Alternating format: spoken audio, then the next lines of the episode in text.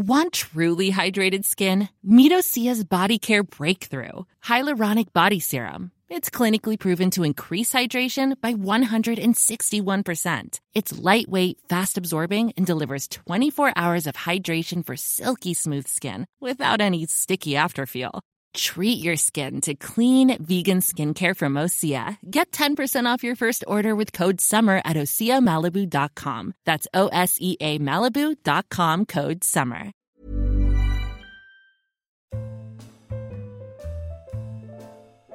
Chers auditeurs, bonjour et merci de votre fidélité aux émissions d'Orbis. Pour nous autres, latins et modernes, le ou les mondes orthodoxes apparaissent souvent comme aussi éloignés par l'espace que lointains et peu accessibles par leurs dogmes, leur art, leur culture et leur politique. Pourtant, il n'en demeure pas moins proche d'une autre, par un de ces tours mystérieux de l'histoire, et semble encore nous renvoyer à nous-mêmes.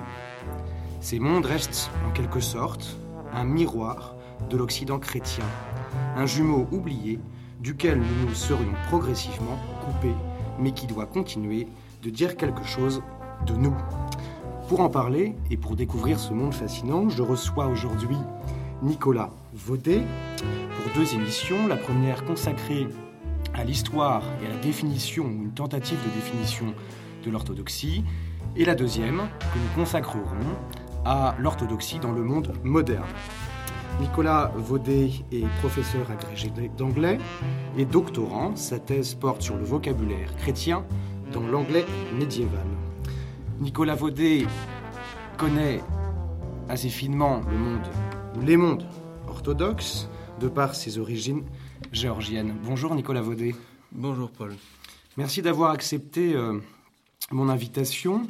Euh, pour commencer cette émission, j'aimerais euh, vous demander, si cela est possible, de nous donner une définition, je sais que c'est une question épineuse, de l'orthodoxie.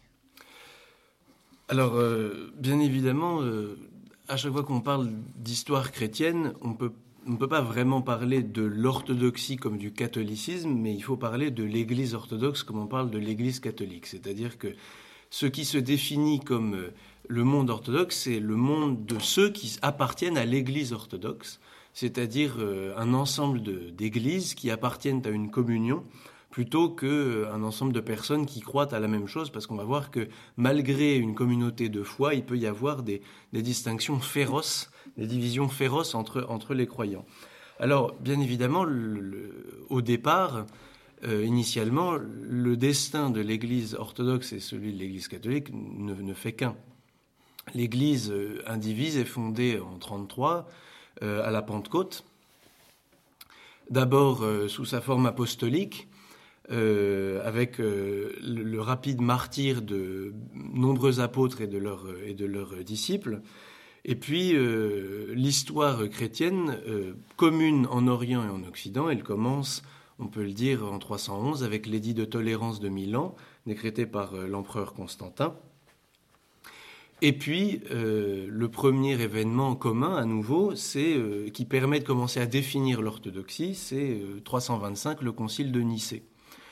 L'orthodoxie, l'Église orthodoxe et son dogme commencent à se définir formellement en 325, au premier concile, lorsqu'il s'agit donc de répondre aux défis posés par l'hérésie arienne d'un prêtre d'Alexandrie, Arius, qui prétend que le Christ n'est qu'un homme euh, et, non pas un Dieu. Le premier concile de Nicée, qui réunit des évêques de tout l'Empire euh, romain, d'Orient comme d'Occident, euh, tranche en faveur du camp qu'on appelle aujourd'hui orthodoxe, c'est-à-dire celui qui affirme que le Christ est à la fois homme et Dieu, et suivront d'autres conciles, et notamment rapidement après, en 381, le concile de Constantinople qui achève le travail de définition dogmatique, notamment dans la rédaction du symbole de Nicée, donc du credo. Euh, donc euh, ce, concile de Constantinople qui achève le travail de définition dogmatique, qui euh, notamment en termine avec l'arianisme et consacre la victoire de ceux qui confessent que le Christ est à la fois homme et Dieu. Voilà pour la première étape. Et euh, on, le dira, c'est la, seule fois euh, que euh, l'orthodoxie parvient à se débarrasser totalement d'un camp hérétique adverse au sein de l'Empire, parce que moins d'un siècle plus tard, deux conciles à nouveau œcuméniques, le concile d'Éphèse en 430 et le concile de Chalcédoine en 451, qui sont deux nouvelles étapes fondamentales pour la définition de, l'orthodoxie, euh, du dogme orthodoxe, partagé encore une fois à l'époque en Orient comme en Occident. Ces deux conciles voient une division. Sauf que cette division, avant les divisions entre Orient et Occident, telles qu'on les appelle, qui viendront plus tard, c'est une division entre le monde, d'une part gréco-latin, et d'autre part le monde euh, hors de l'Empire, qui est notamment sous la tutelle perse. Et donc à Éphèse, en 430, un prêtre, Nestorius, prétend que le Christ euh, est en deux personnes. Le Christ, selon Nestorius, euh, n'est pas une seule personne, mais deux. Et cela veut dire pour lui que la Vierge n'a pas mis au monde Dieu, mais seulement un homme, la personne du Christ, tandis que la personne divine en Jésus euh, ne peut pas avoir euh, subi l'humanisation que la, tradition rapporte.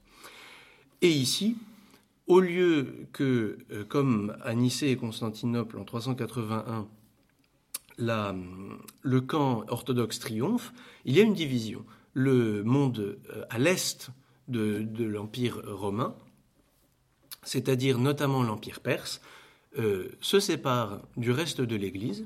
C'est un monde chrétien qui parle araméen, qui a une culture propre euh, depuis, depuis la très haute Antiquité. Il se sépare et va suivre son propre chemin pendant plusieurs siècles jusqu'à la domination, euh, jusqu'aux invasions euh, mahométanes.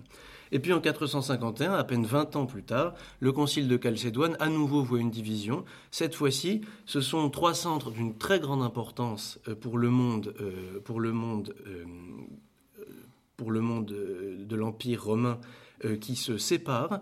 de la foi de l'Église de l'Église d'alors, c'est Alexandrie avec l'Église copte, euh, c'est Antioche avec les Syriaques, euh, et euh, c'est par ailleurs le monde chrétien arménien qui constitue une marge orientale de l'Empire qui se sépare cette fois-ci pour la raison inverse, à savoir que, en poussant les conclusions du Concile d'Éphèse, certains prêtres étaient arrivés à considérer qu'il n'y avait non seulement qu'une seule personne en Jésus-Christ, mais même une seule nature, et en était venus à rejeter l'humanité du Christ. Après Arius qui rejetait la divinité, les prêtres euh, et hiérarques qui refusent le concile de Chalcédoine euh, décrètent que le Christ est seulement Dieu. Comme si, selon leur expression, l'humanité s'était dissoute comme une goutte dans la mer dans la divinité du Christ. Et donc à nouveau, on arrive à, la moitié du 5e siècle euh, avec une définition historique de l'orthodoxie qui en fait, a dès cette époque-là, ramassée sur le monde gréco-latin euh, autour de la Méditerranée, tandis que des centres euh, chrétiens de la plus haute importance, notamment Antioche et, Alexandrie, qui étaient deux, qui étaient deux patriarcats euh, de, la plus haute antiquité, fondés par Pierre, par l'apôtre Pierre ou par des, disciples de l'apôtre Pierre, se séparent et de même continuent un chemin différent jusqu'à comme pour euh, le cas de l'Église perse, jusqu'aux euh, invasions mahométanes qui mettront fin à, la, une, qui mettront fin, ou en tout cas qui endommageront fortement la, chrétienté dans, ces régions. Voilà, voilà les, premières étapes. Ce sont donc des étapes de définition de la foi dans lesquelles euh, le monde romain, à la fois en Orient et en Occident, en Grèce, dans le monde hellénophone et le monde latinophone, définit le Christ comme une seule personne en deux, de deux natures, à la fois divine et humaine, et qui définit la Trinité comme un seul Dieu en trois hypostases, en trois personnes, le Père, le Fils et le Saint-Esprit. On en est là au 5e siècle, au 5 siècle. Et puis, euh, par la suite, on va avoir une autre, euh, une autre querelle qui commence au VIe siècle, mais qui va vraiment éclater au 7e siècle, c'est la querelle du monothélisme. Alors le monothélisme, euh, prend la suite des hérésies du, Concile de Chalcédoine. C'est l'idée qu'on ne peut plus dire, puisque cela a été interdit par le Concile de Chalcédoine, on ne peut plus dire qu'il n'y a, euh, n'y a qu'une nature dans la personne du Christ. Alors certains, notamment euh, avec en vue l'idée de réunir les, différentes régions qui se sont éloignées les unes des autres à cause, à cause des définitions du Concile de Chalcédoine, pour réunir possiblement ces, différentes régions et ces différents pôles, on cherche à donner l'idée qu'il n'y a peut-être pas une seule nature en, Christ, mais peut-être seulement une seule volonté. Et à nouveau contre cette, contre cette euh, vision, les pères grecs, notamment grecs, même si des, des, pères latins de l'époque se, se manifestent dans le même sens, les pères grecs à nouveau refusent d'adopter cette définition et définissent à nouveau. Il y a deux natures et deux volontés en Christ, en disant tout ce qui n'est pas assumé n'est pas sauvé, si le Christ n'a pas assumé la volonté humaine, la volonté humaine n'est pas sauvée et ne pourra pas être, ne pourra pas être l'instrument du salut final de l'individu après la résurrection du Christ. Cette querelle prend fin seulement à la fin du 7e siècle et on en arrive du coup au dernier concile euh, œcuménique, le deuxième concile de Nicée, en 787, qui lui euh, aborde un sujet assez nouveau puisqu'il ne s'agit plus de querelles christologiques, même si, bien évidemment, il y a toujours un fond christologique dans les querelles pour lesquelles on, rassemble un concile œcuménique. Le septième concile œcuménique, c'est celui qui traite de la question des images, des icônes. Euh, depuis, les invasions mahométanes euh, qui, ont, déferlé sur, euh, l'est de, l'Empire romain, certains chrétiens considèrent que l'image n'étant pas euh, recommandé dans la Bible, est une manière de blasphème et est une déviation, de, une déviation humaine de la piété ordonnée par Dieu. L'Église byzantine, avec l'assentiment de l'Église latine qui, connaît des troubles qui l'empêchent d'être représentée pleinement à ce concile, l'Église byzantine définit que le Christ, étant devenu homme, a adopté une forme visible et que par cette forme visible, il est désormais visible en tant que Dieu à tous les hommes et qu'il est donc possible et même souhaitable de représenter le Christ et tous les saints qui ont, toujours eu de tout temps une, une, forme visible, une forme corporelle, de les représenter en peinture pour les présenter à la vénération des fidèles. Malheureusement, ce concile n'est pas accepté immédiatement et c'est seulement en 843 que, sous l'influence de l'impératrice Théodora de Constantinople, l'iconoclasme, donc le refus de la vénération des icônes, est vaincu définitivement ou presque, et que euh, une forme de, une relative euh, stabilité doctrinale s'établit au sein de l'empire euh, de l'empire romain, c'est-à-dire qui est à cette époque-là déjà réduit à son ancienne partie orientale, puisque Rome depuis le 5e siècle étant, a, été plusieurs fois mise à sac et n'est plus un centre impérial. Très bien. Alors, ce qui, est important avec le, enfin, ce qui est intéressant dans, l'orthodoxie, c'est son développement aussi euh, grâce au, monachisme. Le, monachisme, je crois savoir, tient une place euh, véritablement centrale dans son développement. Alors, effectivement, euh, même si on peut dire la même chose du monde occidental, puisqu'on sait le, le, rôle fondamental qu'a joué saint Benoît de Nursie dans l'édification de la civilisation européenne, ce qui est extrêmement important, c'est que euh, bien évidemment, on part, quand on est au IVe siècle, par exemple, on part d'une situation où les rites euh, liturgiques de l'Église sont extrêmement diversifiés, où on a d'un diocèse à l'autre des usages différents, et où euh, les centres principaux, c'est-à-dire Rome d'une part, Constantinople d'autre part, mais aussi Alexandrie, Antioche et Jérusalem, possèdent des liturgies assez différentes, euh, et, en allant même donc euh, encore plus à l'est de cela, dans les, centres qui se détachent au, 5e siècle du, reste du monde chrétien, euh, c'est-à-dire la Perse et même jusqu'en Inde, on a des liturgies qui sont héritées de la mission du saint apôtre Thomas et qui sont encore différentes, même si on, sait qu'elles viennent, elles viennent probablement d'Antioche. Constantinople, en tant que, à partir du, du 5e siècle, euh, cité réellement impériale et seule cité impériale de tout, de tout le monde connu, euh, a vocation à opérer une, une, synthèse entre les différents rites, et c'est effectivement ce qui se passe. euh, il y a un rite qu'on appelle le rite de la grande église, c'est-à-dire un rite cathédral très orné, très solennel et particulièrement splendide, qui donc a pour foyer la, la cathédrale, la basilique Sainte-Sophie, qui est une cathédrale mais qu'on appelle basilique parce que c'était la cathédrale du Basileus, de l'empereur, que celle que fréquentait l'empereur romain.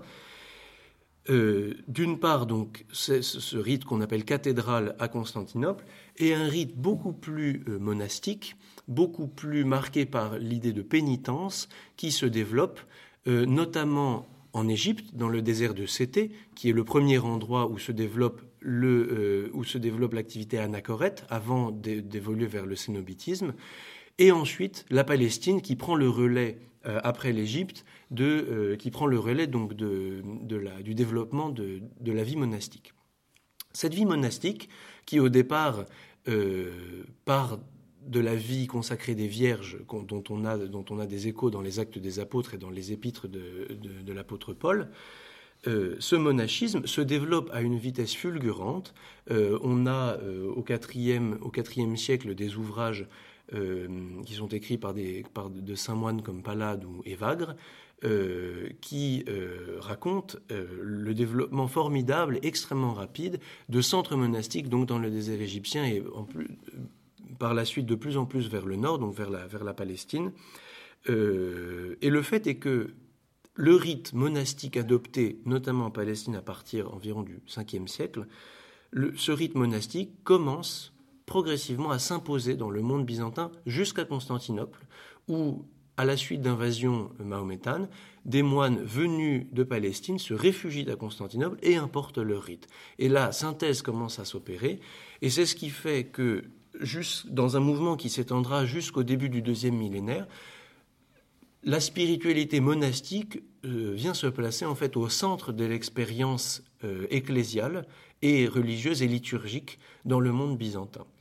Donc on a aujourd'hui euh, des pratiques qui semblent à un orthodoxe lambda, dirais-je, des pratiques normales et des pratiques évidentes que tout le monde doit pratiquer, qui sont en fait euh, des pratiques qui, il y a 1500 ans, euh, auraient été identifiées comme clairement monastiques. Et c'est aujourd'hui la réalité majoritaire dans la vie, dans la vie du, chrétien orthodoxe. Vous parlez par exemple des jeunes qui ponctuent l'année liturgique pour les orthodoxes. Voilà, donc effectivement, euh, on est toujours en Occident assez surpris de, de, de la sévérité de, la discipline qui, en ce qui concerne les jeunes.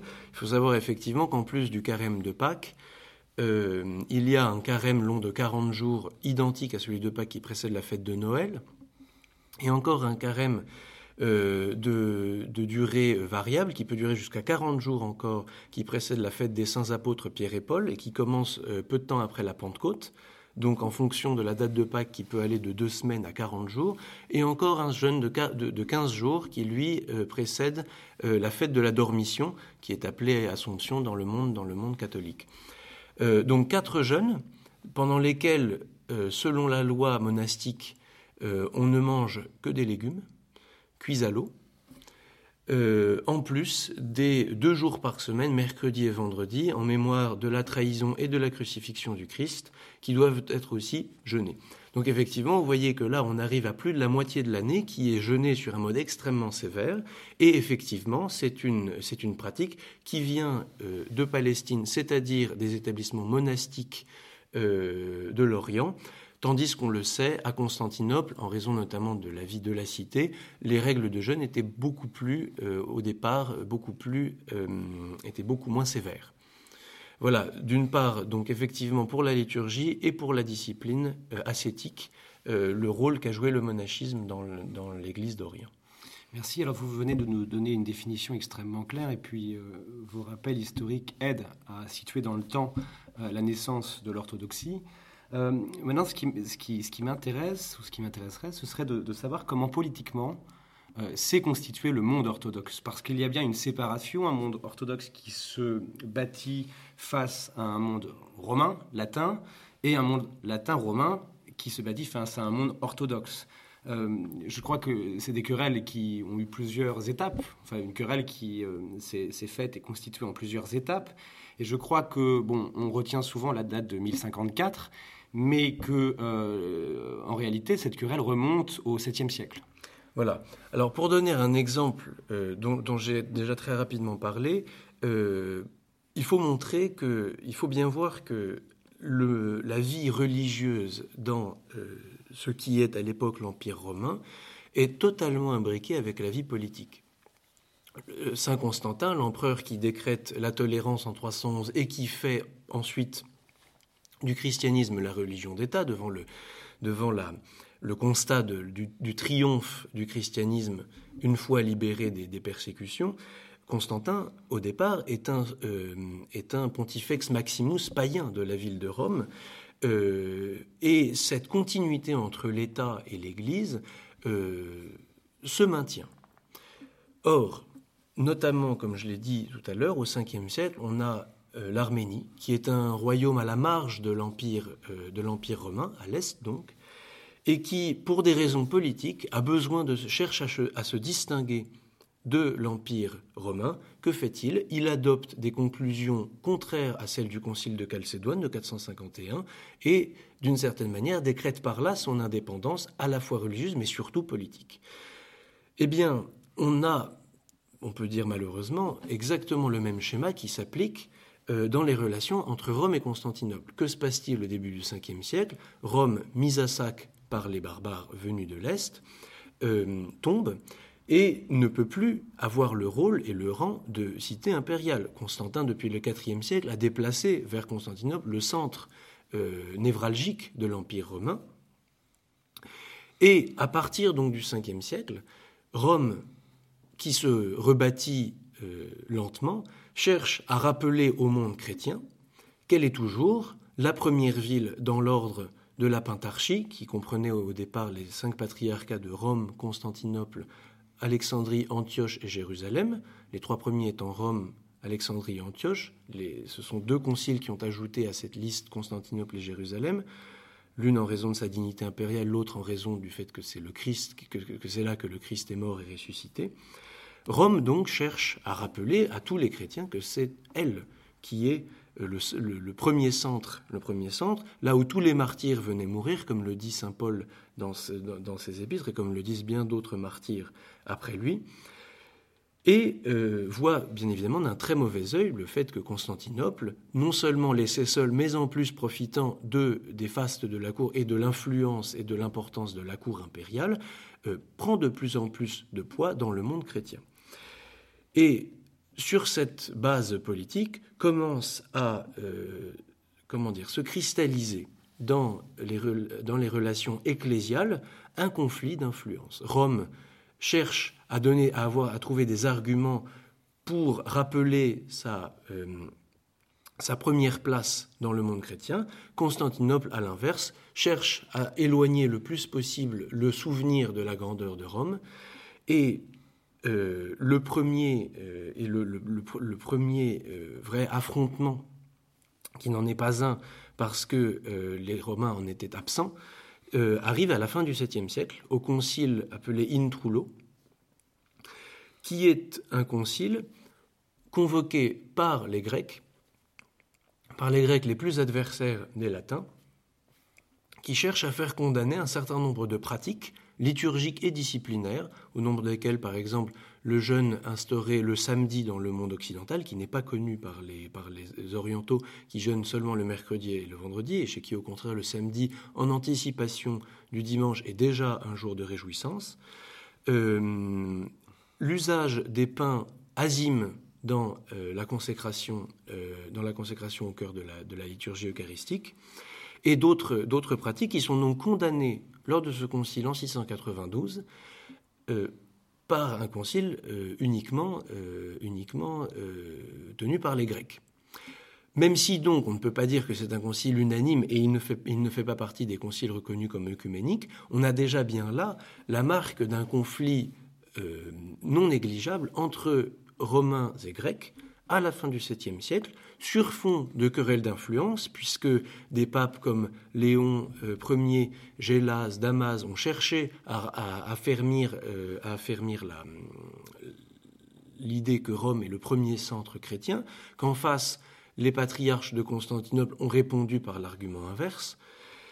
À la fin du 7e siècle, première forte anicroche dans la concorde qui devrait normalement être établie entre, entre Rome et Constantinople.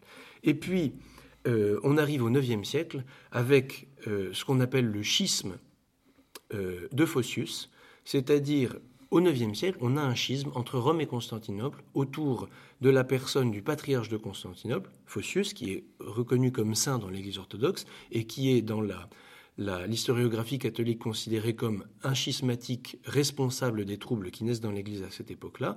Phocius a été appelé en remplacement d'un patriarche déposé par l'empereur et euh, le pape de Rome voit dans cette occasion une possibilité de réaffirmer sa place première en refusant de reconnaître, euh, comme valide euh, le patriarcat de Phocius.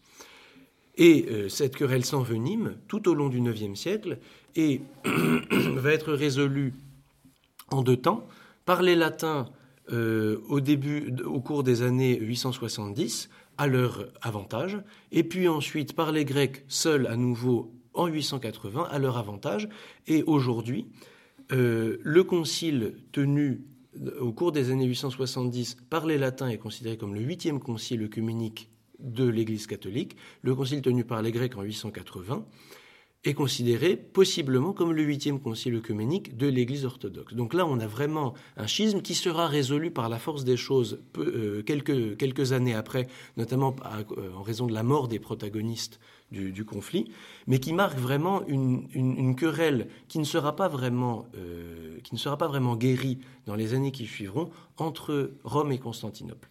Mais, je vous interromps, mais ce qui est intéressant ici de voir, c'est que c'est avant tout une querelle politique et la religion vient se greffer sur ces querelles politiques et on cherche prétexte à, euh, à se séparer et à, euh, voilà, à affirmer son, son pouvoir. Donc ce n'est pas une question religieuse au départ. Absolument. Là, on a en plus, si pour être complet, euh, un élément à rajouter dans l'équation, c'est Charlemagne.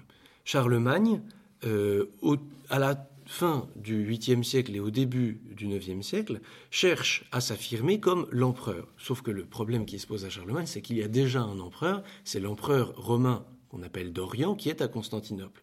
Alors, euh, on sait que pour poser sa légitimité d'empereur là où il a le pouvoir, c'est-à-dire principalement dans ce qu'on appelle l'Allemagne actuelle, dans le monde germanique et en Italie. Dans le Saint-Empire romain germanique.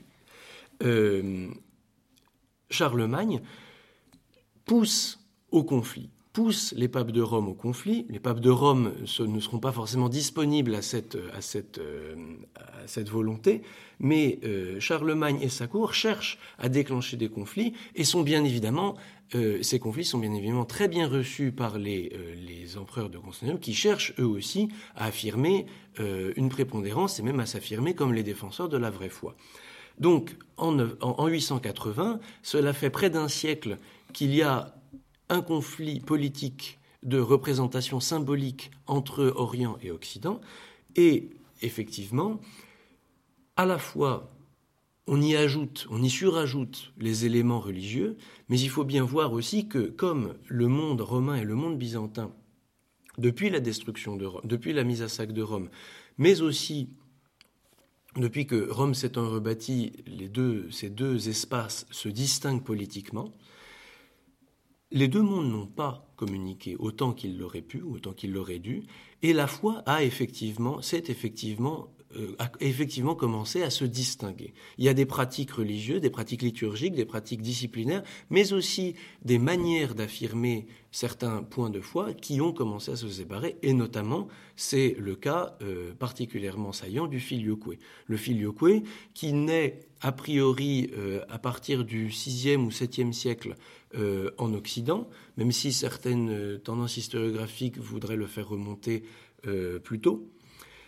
Euh, on a donc euh, en Occident une addition au credo qui n'est pas acceptée unanimement en Occident et qui, pour le coup, est rejetée pour des raisons linguistiques de manière totale et radicale par l'Orient. Euh, Charlemagne est un de ceux qui cherchent à imposer le filioque comme un élément nécessaire de la doctrine chrétienne. Bien évidemment, c'est extrêmement mal reçu par, par, le monde byzantin, par le monde de Constantinople. Euh, et, c'est notamment sur, le, sur la question du filioque que, que les débats particulièrement féroces prennent place euh, à partir du IXe siècle, même si on a, déjà eu, on a déjà eu des discussions sur le sujet, et c'est en 1054 qui est la date du schisme, qu'on retient comme celle du schisme euh, entre Orient et Occident. En 1054, euh, la raison pour laquelle le cardinal Humbert, envoyé par le pape, épingle une bulle d'excommunication sur l'autel de la grande église de Constantinople, c'est parce que euh, les, les, Grecs refusent le filioque dans le credo. Donc effectivement, ça part de querelles politiques, mais à cause de la distinction entre deux mondes politiques, il y a aussi des manières de dire et d'exprimer la foi qui se distinguent et qui sont perçues vraiment comme irréconciliables euh, à la fin du premier millénaire et euh, jusqu'à vraiment euh, jusqu'à jusqu'à la rupture en 1054. Ce, qu'il reste à dire, c'est que 1054, pas plus qu'elle n'est le début du schisme, n'est pas non plus la fin du schisme. C'est-à-dire que malgré cela, le pape qui avait envoyé euh, les, légats à Constantinople en 1054 est mort au moment où la bulle est épinglée sur l'autel de, la basilique Sainte-Sophie. Et euh, même si euh, le patriarche de Constantinople a répondu avec beaucoup de violence aux, aux cardinaux, le monde romain et le monde byzantin ne se perçoivent pas alors comme totalement séparés. Et on trouve jusqu'au XIVe euh, siècle des églises grecques qui représentent des, personnages comme Saint François d'Assise dans les fresques euh, à l'intérieur de leurs églises. Ce qui montre bien que le monde, le monde euh, grec et le monde latin ne se perçoivent pas réellement comme totalement étrangers et comme totalement euh, irréconciliable religieusement, même si il faut bien affirmer qu'une partie à la fois du peuple et des élites considère Rome, depuis, du point de vue de Constantinople, comme hérétique et comme en dehors de l'Église. Euh, les étapes qui suivront sont aussi politiques. En 1204, le sac de Constantinople par les croisés, à l'instigation du doge de Venise, Enrico Dandolo, euh, est, une date notamment euh, qui, sera déterminante pour, euh, dans la séparation entre Orient et Occident, que, les, que les Grecs ne pardonneront jamais vraiment aux, Latins, même si moins de 70 ans plus tard, l'Empire et le patriarcat grec sont rétablis à Constantinople. Et puis, la dernière étape, comme on peut l'appeler, c'est au, XVe siècle, conscient de la euh, distinction et de la, division qui existe entre Rome et Constantinople, les papes cherchent à rétablir l'unité et pour ce faire vont convoquer un concile en 1431 d'abord à Bâle, qui sera ensuite déplacé dans la ville de Ferrare, ancienne possession de l'exarcat byzantin en Italie, et ensuite à Florence, donc c'est le concile de Florence, au cours duquel euh, la majorité des hiérarques orthodoxes présents décrètent l'union de l'Église orthodoxe à Rome. Le camp opposé à l'union minoritaire, notamment dans le monde grec, autour de la personne de Saint Marc d'Éphèse, qui est donc un saint de l'Église orthodoxe, pas de l'Église catholique, comme on peut se l'imaginer.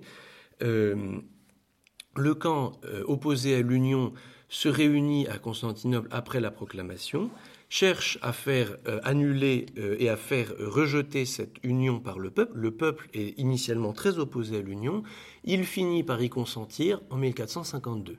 Mais en 1453, la ville de Constantinople est prise et le sultan, qui voit d'un très mauvais œil la réunion religieuse et politique entre Orient et Occident, impose un patriarche opposé à l'union entre le monde romain et le monde grec. Et c'est là la fin définitive de toute tentative de réunion entre Constantinople et Rome, encore une fois pour une raison politique, mais aussi, parce qu'il y avait jusque-là, et à partir de, de ce moment-là, le camp majoritaire hégémonique à Constantinople, c'est le camp qui refuse l'union avec les Romains, qui considère que ce que les Romains ont fait en ajoutant le filioque est une hérésie. Et on se retrouve effectivement en 1453 dans une situation où il n'y a plus moyen politiquement de, euh, de, parler d'union entre euh, Rome et Constantinople. Voilà. Donc c'est une union ratée, mais une nouvelle fois euh, pour des raisons politiques. C'est-à-dire que dans ce que vous dites, on a du mal à dégager ce qui est de l'ordre du spirituel, ce filioque qui n'est pas accepté et puis qui l'est par la majorité, en même temps sans l'être par la minorité qui est une minorité connue et la tentative aussi de Rome de se rapprocher, on a du mal à distinguer donc ce qui est politique du, de spirituel. et ça nous amène à la question suivante comment s'est constitué politiquement après les séparations et après la chute de Rome, les territoires orthodoxes?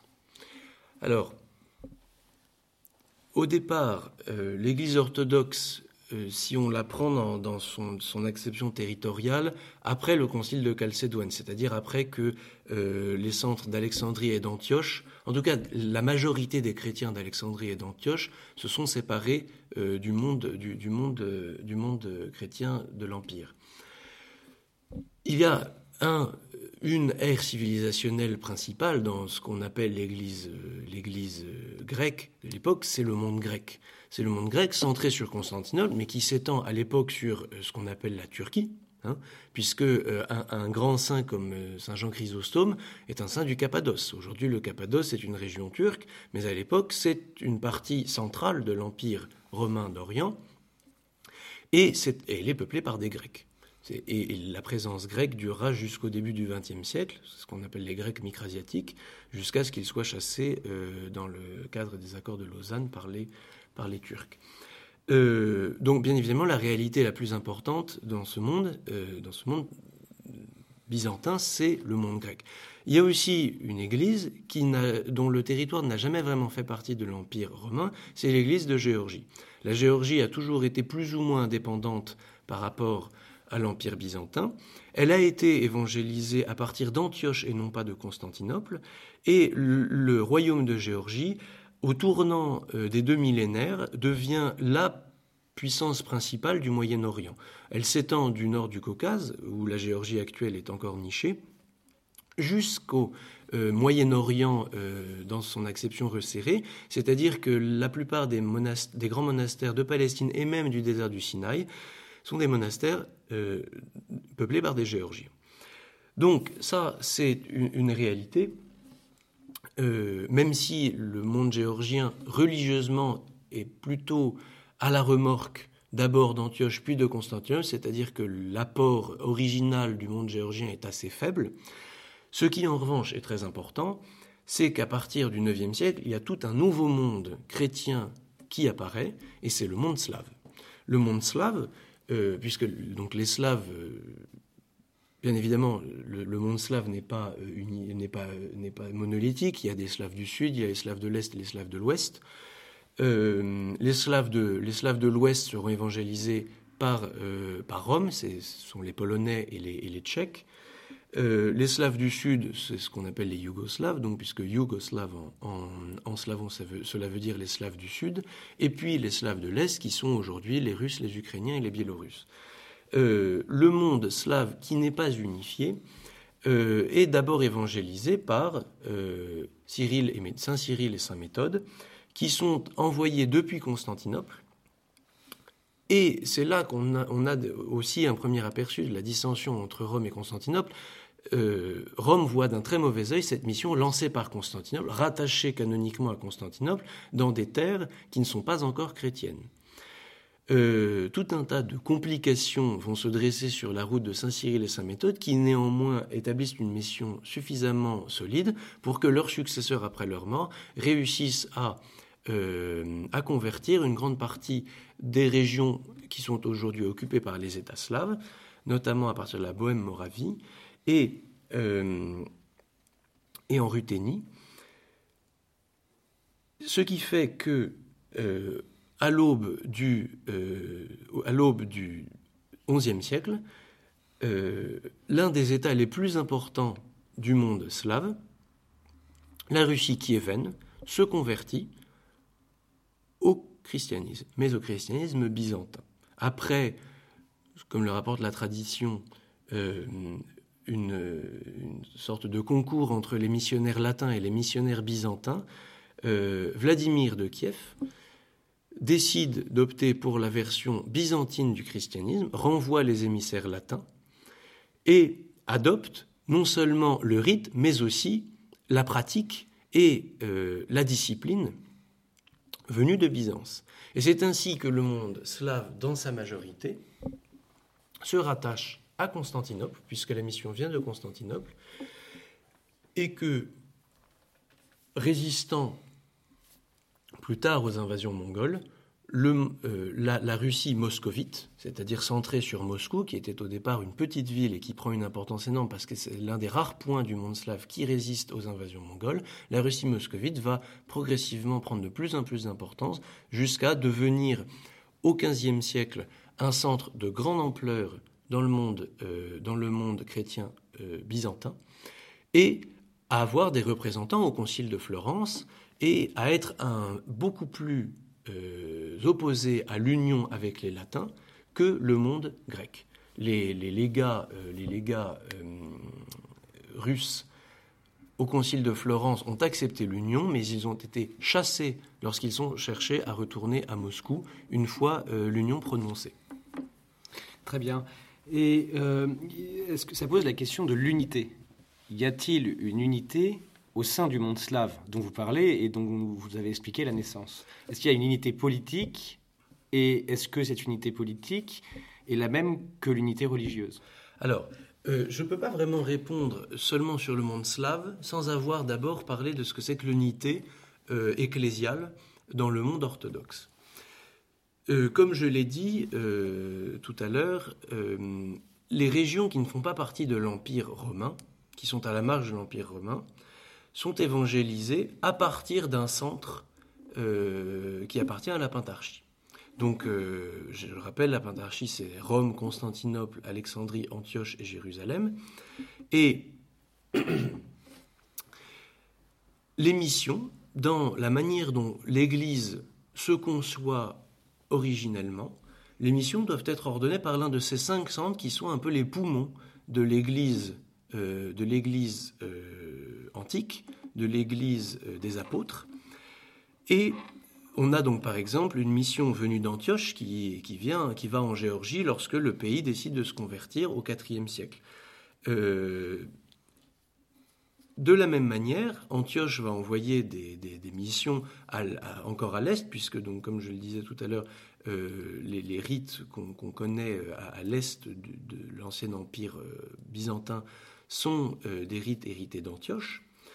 Euh, l'araméen, langue euh, du Moyen-Orient, se répand comme langue liturgique dans l'Empire perse. et initialement, les églises ainsi fondées dans des territoires qui n'appartiennent pas à l'empereur sont considérées comme des dépendances missionnaires de, leur centre, de leur centre du centre d'où vient initialement la mission, avant d'acquérir progressivement une autonomie ecclésiale qui est reconnue comme naturelle, comme euh, un but naturel, un but évident pour toute euh, fondation ecclésiale.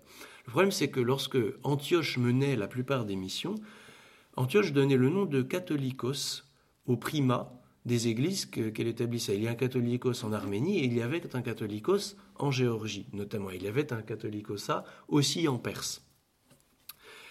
Euh, aujourd'hui, le, mot catholicos a plus ou moins disparu, euh, plus ou moins disparu du monde orthodoxe, et tous les primats d'église sont considérés comme des patriarches. Ça pose un problème parce que ce mot de patriarche qui a été introduit par euh, qui a été introduit par Constantinople et généralisé par Constantinople, donne en tout cas l'image, mais aussi la réalité d'une Église totalement indépendante, euh, totalement autocéphale, euh, qui, a priori, n'en répond que pour des choses extrêmement rares, que pour des cas extrêmement rares, aux autres églises, et notamment aux églises mères, c'est-à-dire les églises qui faisaient initialement partie de la pentarchie.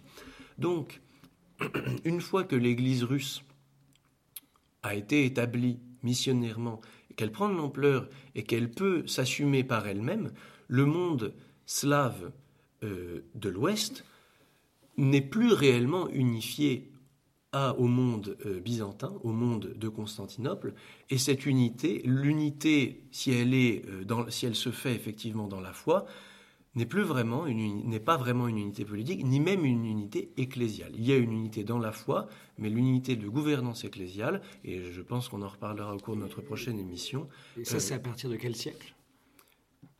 L'absence d'unité À partir de quel siècle? L'absence d'unité, encore une à fois, la il y a- il y a- politique et puis ecclésiale. il y a une unité dans la foi. L'unité, euh, l'unité euh, politique, elle, euh, l'unité politique et ecclésiologique, elle prend fin d'une certaine manière lorsqu'une Église acquiert l'autocéphalie. Et, euh, et pour, dans, le monde, dans le monde russe, cela s'est fait progressivement. Euh, D'abord l'autonomie, puis l'autocéphalie au euh, XVe siècle. Euh, et c'est là, effectivement, qu'on peut voir une vraie séparation sans division dans la foi et dans la communion entre les églises. Alors c'est passionnant parce que ça a encore des conséquences sur le monde, euh, le monde actuel, le monde d'aujourd'hui, notre monde contemporain, euh, notamment euh, dans ce qu'on appelle les pays de, l'Est, en fait, de la Russie, et puis euh, de, des, satellites, si on parle avec des, mots d'il y a 50 ans, les satellites de l'URSS. Voilà. Mais je crois qu'on en, rediscutera lors de notre prochaine émission, la semaine prochaine. Merci Nicolas Vaudet de cette présentation extrêmement complète et très érudite de, de l'orthodoxie. Et puis je vous dis à la semaine prochaine. Merci Paul, à la semaine prochaine.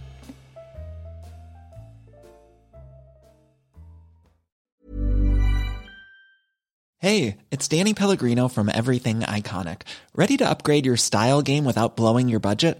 Check out Quince. They've got all the good stuff shirts and polos, activewear, and fine leather goods, all at 50 to 80% less than other high end brands. And the best part? They're all about safe, ethical, and responsible manufacturing. Get that luxury vibe without the luxury price tag. Hit up quince.com slash upgrade for free shipping and 365 day returns on your next order. That's quince.com slash upgrade.